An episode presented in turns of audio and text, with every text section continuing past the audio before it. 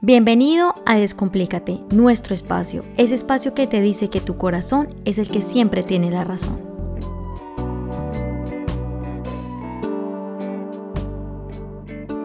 Hola a todos y bienvenidos a un nuevo audio de Descomplícate y la luz de la esperanza.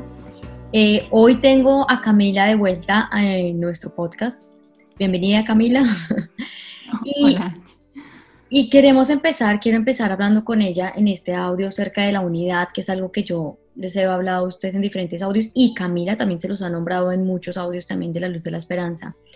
Y hoy algo que quiero hablar con ella es esa unidad, esa coherencia, lograr esa coherencia entre el cuerpo, la mente creadora, esa idea primera que a uno le llega para crear, y el corazón, es esa intuición, ese amor expansivo que le permite a uno eh, empezar a guiar su propósito de vida o su misión. Pero para, yo siempre he dicho que para traer unidad con nuestros familiares, con nuestros colegas y con todas las personas que nos rodean, primero tenemos que traer esa unión a nosotros mismos, esa unidad a nosotros mismos, porque fue así como yo empecé a vivir mi proceso eh, espiritual o mi proceso de reconocer quién era yo y lograr encontrar mi real propósito. Eh, entonces, de esta manera, Cami, te pregunto, ¿cómo podemos lograr esa unión entre el cuerpo, la mente y el corazón? Hola mi Angie y hola a todos. Em, como decías tú, estoy de regreso. Tuve una pausa por un tiempo. Hay cosas a veces en la vida que nos obligan a detenernos en ciertos capítulos y luego reasumirnos. Pero bueno, lo importante es que estamos ya aquí de regreso.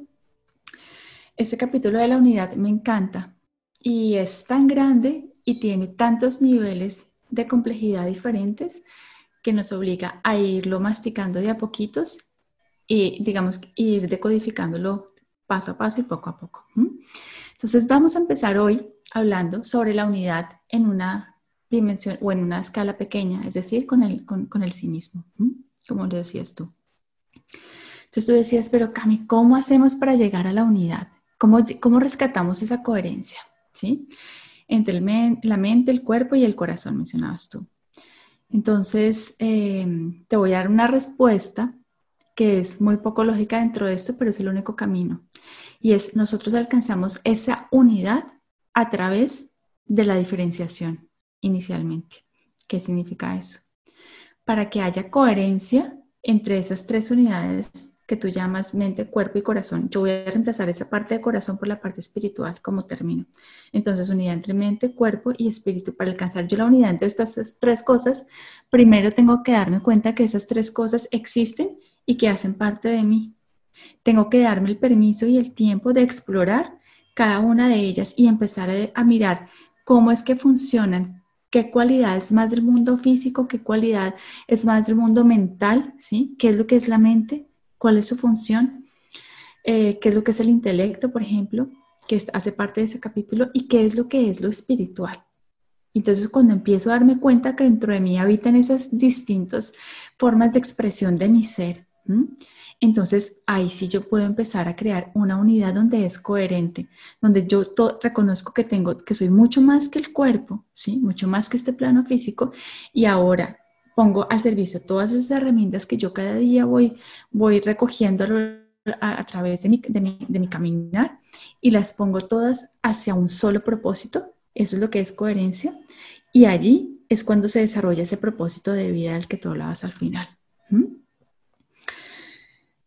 ¿Cómo ocurre ese proceso de diferenciación o cómo lo podemos lograr? Inicialmente, eso es algo que ocurre de forma súbita, de forma accidental y en la mayoría de los casos a través del sufrimiento. El sufrimiento en, nuestra vida es algo maravilloso y es, sublime, pero nos hace, nos hace pasarla bastante mal, ¿sí? ¿Por qué nos hace pasarla bastante mal?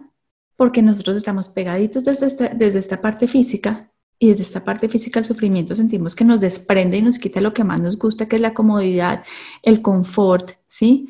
Em, las satisfacciones, el éxito, todas esas cosas que nos, que nos gustan. Y el sufrimiento nos quita esto precisamente para mostrarnos que más allá de este plano físico hay otras cosas, ¿sí? Y ahí es cuando desplegamos nuestra parte espiritual.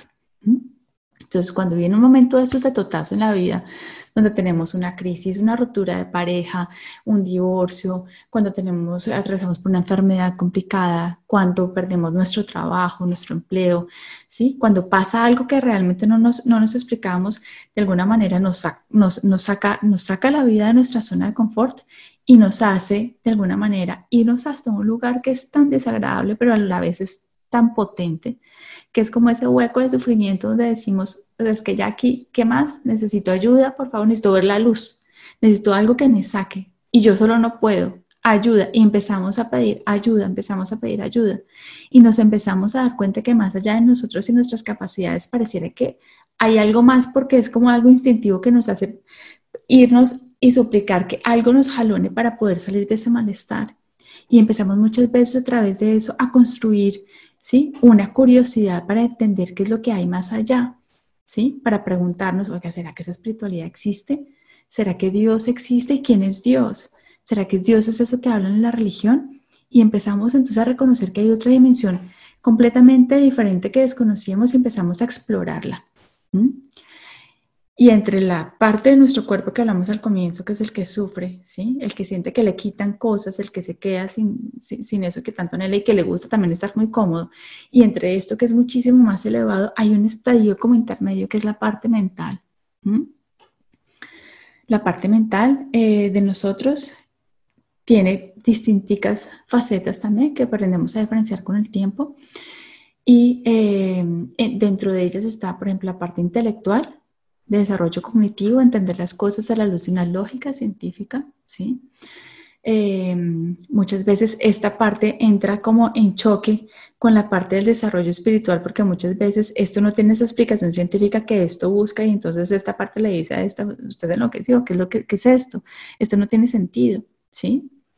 Dentro de esa parte mental también están muchas veces los frenos o las trabas que nosotros mismos nos ponemos muchas veces como un autosabotaje, donde nos recordamos a nosotros mismos, oiga, usted, está usted es material, usted tiene estos límites, no, esto, esto no sueñe tanto porque usted no, usted está aquí. Eso también es una parte mental. Entonces, fíjate que a través del sufrimiento de esos choques a veces inesperados de la vida, totalmente de forma inconsciente y seguramente no con ese propósito, pero empezamos a darnos cuenta que hay distintas voces dentro de nosotros o distintas dimensiones. Y como lo acabo de mostrar ahorita, como si fueran muñequitos, ¿sí? como esas luchas y esas pugnas que empieza a haber entre nuestras diferentes dimensiones, al inicio de nuestra vida espiritual es posible que sentamos que estamos como escindidos, que estamos como separados, como que hay una parte de nosotros que es muy sublime y se conecta pero hay otra parte que lo critica y una parte que cree y otra parte que no cree y una parte que necesita otro tipo de satisfacciones, más de placer. A lo largo del tiempo y a lo largo de la experiencia, en el desarrollo de la espiritualidad, básicamente lo que nosotros hacemos es con esta eh, dimensión de la espiritualidad, es como traer un foco de luz que va iluminando esta parte de la mente y va iluminando también esta parte, digamos, como del plano físico, ¿sí?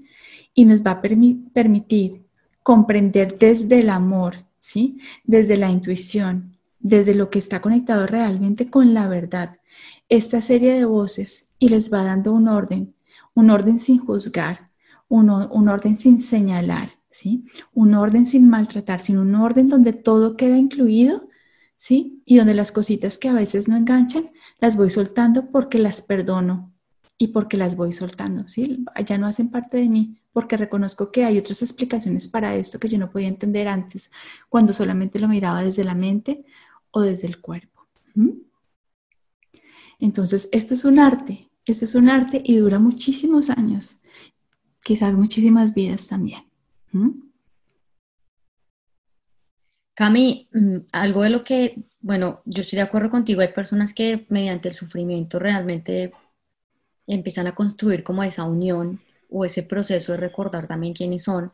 Y hay, hay un dicho que dice, a partir de la destrucción hay construcción. Y eso lo hemos visto desafortunadamente en la Primera y Segunda Guerra Mundial, cómo se crearon las Naciones Unidas, cómo se creó la Unión Europea a partir de esas guerras que, que, ocurrieron. Em, ahorita sí todos tenemos, digamos que todos, no, muchas personas hemos tenido el deseo de la, de la unidad o de traer como unidad a nosotros mismos porque pues muchas personas están reinventando y están cambiando y quieren como empezar a hacer cosas diferentes. Uno de los llamados que yo tuve, Camila, fue, allí tienes que olvidar quién fuiste. Y es un poco de lo que tú dices, ¿no? Como que en tu mente, que, que choca la parte lógica y la parte emocional, Em, está como todos esos recuerdos y dejar de un lado mm, eso que, que, realmente tienes que desechar y que no te funciona. Pero entonces, eh, cuando a mí me dicen eso, yo digo, Dios mío, ¿yo cómo voy a olvidar quién soy o quién fui? Pero entonces yo quisiera preguntarte, mm, como para aclararlo para la gente, ¿cómo podría yo entender ese tienes que olvidarte quién eres para poder traer esa unidad a ti? Ok. Ya me termino de anotar estas ideas acá para poderte responder. Entonces, em, tú dices, tienes que olvidar quién fuiste. Si lo miramos dentro de estos tres planos de la parte espiritual, la parte mental y pongamos la parte física por acá, ¿sí? Desde la base biológica de nuestro cerebro, junto con nuestra parte mental, va a ser completamente imposible que tú olvides algo. Eso no va a pasar en este plano, tercera dimensión, no va a pasar, porque ya hay una impronta marcada en tu patrón neurológico y eso permanece. Sin embargo, desde nuestro recurso biológico, desde nuestro cerebro, también existe la posibilidad de crear conexiones distintas. Entonces, yo no voy a borrar lo que pasó, pero lo que yo sí puedo hacer de manera consciente es iluminar estos hechos o estos eventos que me causaron dolor y sufrimiento, ¿sí? A la luz de la compasión y del amor, que es, es, es, un procesamiento superior al mental, ¿sí? Y al hacer eso, yo puedo empezar a, mirar esa misma situación con otros ojos. Cuando yo miro la misma situación que me causó dolor, pero con una mirada distinta, amorosa y compasiva, entonces la misma realidad pareciera que cambia, se transforma. No deja de existir, no se borra como borrar un borrador, así como el que yo estoy utilizando, que yo escribo y borro. No va a pasar eso. Pero se va a transformar en otra cosa, en algo que va a ser potencializador para que yo gane más luz aquí arriba y pueda seguir iluminando otros aspectos. Eso es lo que se llama sanar. Eso básicamente es lo que es perdonar. Ahorita estamos hablando en el plano, en el plano del individuo en, en la relación con el sí mismo, con el sí mismo. Sin embargo, en la vida real, práctica y cotidiana, este intercambio del sanar, esta iluminación de las situaciones y esta reinterpretación involucra siempre automáticamente al otro. Entonces, cuando, ¿por qué involucra al otro? Porque es que esta situación que me dolió, no, no, no está, la situación no está sola. La situación que me, que me dolió está relacionada necesariamente con alguien con quien yo me vinculé afectivamente, ¿sí? A través de una relación de amistad, de noviazgo, de matrimonio, em, de sangre, de hijos, lo que sea, ¿sí? Y es esa impronta emocional lo que, lo, que genera ese dolor, pero es a través de ese intercambio con el otro. Lo que te voy a decir es muy potente. Cuando yo en realidad quiero perdonar al otro, lo que en realidad tengo que hacer primero es perdonarme yo, iluminar esto y perdonarme a mí misma, ¿sí? Porque todo eso que me causó dolor implica que eso que el otro me hizo a mí o eso que yo veo en el otro como, como algo doloroso que me hizo a mí, en realidad es algo que yo estoy observando dentro de mí misma, pero que no puedo ver si yo no entro en contacto con alguien más, sino que lo puedo ver, ¿sí? Es a, través de esa relación que yo establezco con el otro. Cada relación que yo establezco con otra persona es como si yo me tomara una selfie, ¿sí? Es como si tuviera un espejo en el que yo empiezo a verme a mí en mis claros y en mis oscuros. Eso pasa con todo el mundo. Entonces, aterricémoslo más a, un ejemplo en la vida cotidiana. Supongamos, em, caso de infidelidad, ¿sí? Que es muy común en la consulta escuchar ese tipo de, de quejas. Entonces, tengo un dolor en mi corazón porque esta persona fue infiel conmigo, ¿sí? Entonces, si yo lo pongo como que esa persona tuvo el poder de herirme a mí entonces yo me pongo como si yo fuera ese vulnerable y el otro sí tiene todas las armas para atacarme, pero yo no, yo, yo estaba completamente desvalida. Yo aquí no tengo ningún principio para sanar porque no tengo ninguna responsabilidad en lo que pasó. Pero cuando yo utilizo ese vínculo que tengo con el otro, ¿sí? Con esta mirada de amor y compasión de la que hablábamos al comienzo desde la espiritualidad, entonces yo empiezo a entender que esa infidelidad no se dio porque sí, no ocurrió de la noche a la mañana, que, tal vez esa infidelidad tenía un mensaje tanto para él como para mí, ¿sí? Que esa infidelidad puede llegar simplemente a, a darnos, a, mostrarnos que quizás llevamos mucho tiempo sin comunicarnos de forma afectiva, que tal vez nos fuimos cada quien yendo por su lado y que poco nutrimos emocionalmente nuestra relación. Entonces tiene un mensaje, ¿sí? Y puedo yo a través de esa otra persona ver en qué cosas tal vez yo también de alguna manera fallé para que eso pasara, no, no quitándole la culpa a él, pero poniéndome en el terreno de la responsabilidad. No sé si es claro, pero antes de que me hagas la siguiente pregunta, a lo que voy es, no podemos olvidar lo que somos, podemos reinterpretar nuestras historias y eso no ocurre solos, eso ocurre a través de esa unidad establecida en la reciprocidad de las relaciones significativas. Sí, lo que entiendo es como que hay que reestructurar estas experiencias y, perdonarlas y dejarlas, aceptarlas, porque cuando uno las acepta y no se perdona a uno mismo, ahí ya uno las libera, uno no necesita hacer nada más. Y yo, yo recuerdo que una vez me dijiste eso, yo recuerdo que yo le decía, Camila, es que no me soporto a esta persona, o sea, no la puedo ni escuchar y eso que yo soy lo más alegre y tolero a todo el mundo, pero a esa persona en particular no la tolera. Y recuerdo que me dijiste esas palabras, mírate a ti y qué es lo que te está generando esa persona. Y literal, o sea, yo literal lo vi y lo entendí para mí, lo acepté, porque yo pienso que uno del proceso de, uno también de, sanar está en aceptar y no negarse eh, absolutamente todo. Pero también me gustaría decir, Camila, que a mí hay, yo conozco varias personas que crean resistencia a aceptar que el otro está por alguna razón en la vida de uno y que uno tiene que ver en el otro lo que uno, o sea, ese reflejo tipo selfie que dices tú de lo que uno está haciendo. Pero algo que yo le he dicho a la gente es, esto no es algo que tú tienes que irle a reconocer al otro, ni decirlo en voz alta a otra persona, ni mucho menos, sino es algo que tienes que decírtelo a ti mismo, porque es a ti el que te tienes que perdonar primero. Entonces, sí me parece importante como decir esto, porque hay gente que le tiene como un poquito de miedito, por decirlo así, de decirle al otro como, es que tú me generas esto, pero igual si la gente se siente pues cómoda haciéndolo, está más que bienvenida. Pues en realidad, espérame, con ese, con ese punto, mi Angie, yo creo que más allá de que sea la gente la que lo haga, yo creo que yo lo hago, yo creo que tú lo haces, yo creo que somos todos los que lo hacemos, ¿sí? Em, el proceso de crecer como personas en este plano es un proceso lento pero seguro. O sea, cada paso que tú das en la vida es un paso pequeño de pulga en el terreno espiritual, pero es seguro que tú estás construyendo aprendizajes que van a perdurar ¿sí? Es, los, ritmos, los ritmos del alma van lento, los ritmos del ego van rápido, ¿sí?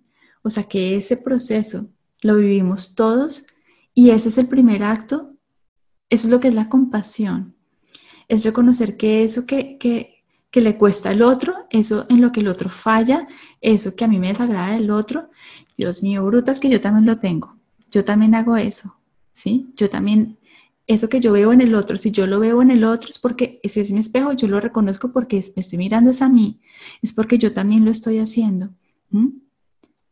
Esto es un acto de compasión, que no solamente es mirar y reconocer que eso que el otro hace, no lo puedo juzgar porque yo también lo tengo, sino que también, si yo también estoy descubriendo en mi, despertar espiritual o en mi camino espiritual, estoy descubriendo esa luz que hay dentro de mí, inmediatamente eso me pone a que cualquier persona que yo mire afuera, voy a verle que tiene su luz, así como veo la mía. Eso, e, eso es el principio de la compasión, ¿sí? No es ese defecto del otro con el amor con el que yo me lo puedo mirar a mí misma, ¿sí? O con el amor que se lo puedo mirar a quien yo más amo, un hijo, ¿sí? Sin juzgar. Sí, sin hacer ningún juicio de valor. Además que yo digo, em, bueno, la unidad tiene demasiado por detrás, Camila, esto antes de hacer este audio dijimos como que de aquí van a esperar un montón de cosas que van a salir porque vamos a hablar de la compasión, de la alegría, de la creatividad, del amor propio, de un montón de cosas que salen a partir de la unidad. Eh, Camila, mm, Ahora, ¿qué cosas a mí me funcionaron para empezar a crear esa unión? Em, voy a compartirlo, pero igual yo quiero que tú lo nutras mucho más. A mí me funcionó primero em, hacer ejercicio, eso es algo que, y bailar, fue lo que a mí me funcionó. Ese fue mi primer pequeño paso que dices tú espiritual. Ese fue mi primer pequeño paso y a partir de ahí yo empecé a encontrarme con un montón de emociones muy fuertes que bueno, gracias a Dios te tuve a ti al lado acompañándome en ese proceso. Y después de, de ese, entonces ya fui entrando y fui como calmando o limpiando las aguas y ya empecé a hacer eh, meditación y yoga, que pues fue un, eso toma tiempo, ¿no? Porque pues hay gente que dice, ay, pero yo me siento y no puedo y pienso mucho, pero pues hay que fijarse que siempre uno empieza por algo más pequeño. Pero entonces, Camille, te quiero preguntar, ¿cuáles serían los pasos o las formas o qué serviría para empezar a crear esa unión desde lo pequeño? Retomando lo que habíamos dicho al comienzo, para empezar a crear esa unión, primero tenemos que reconocer que nosotros somos más allá de la carne, que somos más allá del cuerpo. Y tenemos que empezar a buscar diferentes cosas que empiecen a diferenciarnos. Las opciones son variadas, son infinitas. No hay solamente eh, una o dos ni tres, son montones, ¿sí? El hecho de que la gente empiece a dejar de mirar lo macro y lo grande, ¿sí? Y buscar el placer en las cosas grandes y empiece a deleitarse con lo chiquitico, ese es un primer paso enorme para empezar a hablar sobre, sobre, sobre unidad, ¿sí? porque es empezar a darte cuenta que en las cosas pequeñitas hay una capacidad de felicidad muchísimo más amplia. ¿Sí? Es, saber que la magia de que las cosas chiquiticas tienen una magia gigantesca. Eso, que es algo súper fácil cotidiano que cualquiera puede hacer, para mí es la forma más fácil y más eficaz para empezar a hacer esa diferenciación entre lo material, lo mental y lo espiritual de una forma muy básica y muy sencilla. Es empezar a bajar el ritmo en la vida. Es en lugar de coger el tren, coger el bus o coger eh, el carro e irme directo siempre por la misma vía, a la misma hora, como un robot, a, los mismos kilómetros por hora, es de pronto un día bajarse irme bajarme de ahí y, tomar otro medio de transporte, darme la oportunidad de tener una experiencia diferente o irme caminando o tener una caminata distinta. A lo que voy es a tener esa capacidad para disfrutar y rescatar lo maravilloso del instante en la simplicidad. Poderme ir y observar simplemente cómo son, cómo son los pétalos de una flor, darme la oportunidad de sentir esa brisa sobre la piel, poder respirar el, perfume diferente que ofrecen las distintas flores, los distintos árboles, sentarme un momento simplemente a observar y a sentir. Esas cosas que parecen sencillas y simples son las que están llenas de inmensidad, porque es donde mi mente está sentada en el momento presente. Entonces, mi cuerpo está obedeciendo, está con todos los sentidos abiertos. Mi mente está en el momento presente y en el momento presente es el momento de del infinito. Es el momento donde es el sentimiento, es la conexión, es la expansión, es sentirme que estoy eh, disfrutando, sentirme que estoy deleitándome con esto, que me estoy inspirando con algo tan pequeño. Todas esas son sentimientos de alto nivel de vibración energético que tienen que ver con lo espiritual. Y es una cosa súper chiquita. No tenemos que irnos inmediatamente ya a empezar a meditar. Meditar vendrá, hay que primero empezar a entrenar a la mente en estar en el aprender a disfrutar las cosas pequeñas que nos ofrece el aquí y el ahora.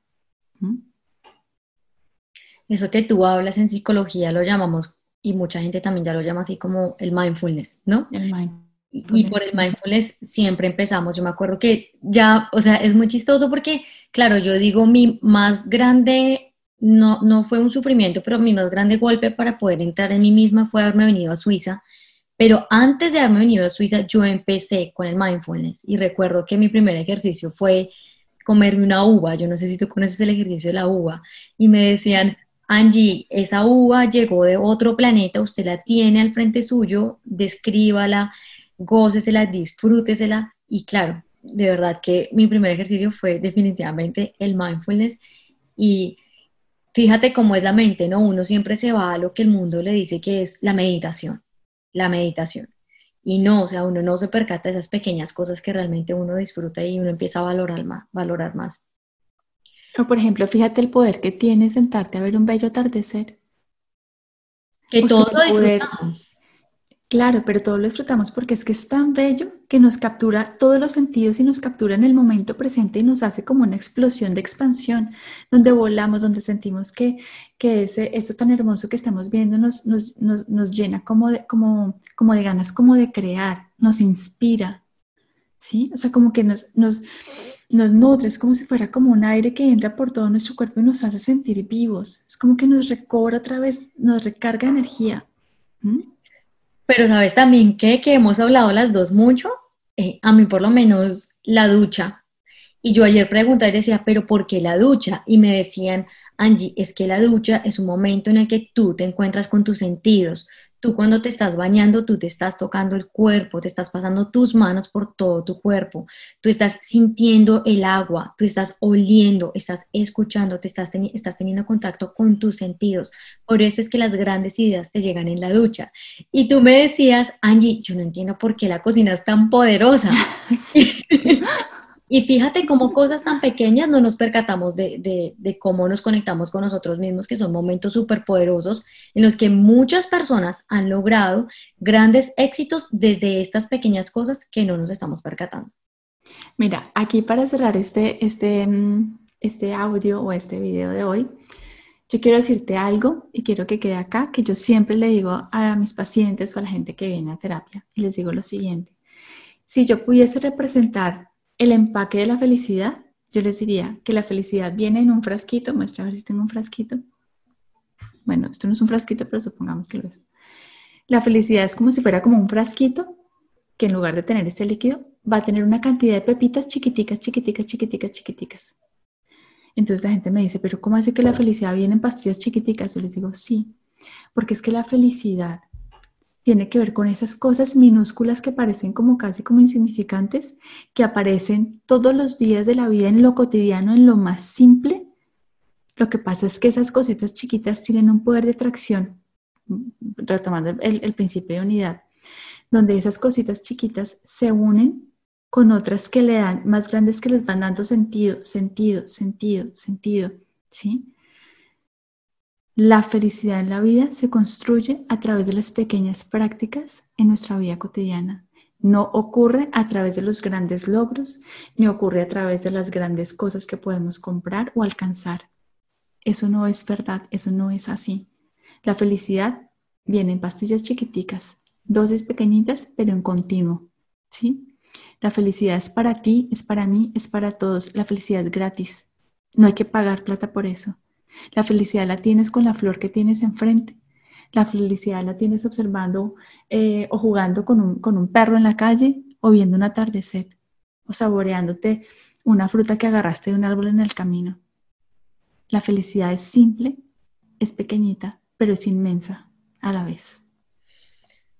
Cami, como siempre, una mujer muy inspiradora para mí y para el resto del mundo. Eh, para los que no saben, Camila eh, está haciendo esto porque ella tiene, es una mujer muy sabia. Ella es una mujer muy sabia y yo le he dicho como que tienes que compartir esa sabiduría. Y bueno, ya ustedes ya la habrán escuchado en este audio. Muchísimas gracias a todos los que nos están escuchando. No se les olvide seguirnos en nuestras redes sociales. Nos encuentran como en Instagram, como arroba descomplícate raya el piso podcast. ¿Y como es el de la luz de la esperanza, Camila? La luz de la esperanza, eh, raya el piso podcast. Y también nos encuentran en YouTube como Descomplícate y, en, como La Luz de la Esperanza. Muchísimas gracias por escucharnos y les mandamos un, un abrazo muy fuerte. Chao. Un abrazo y un besito para ti, y para todos. Chao. Chao.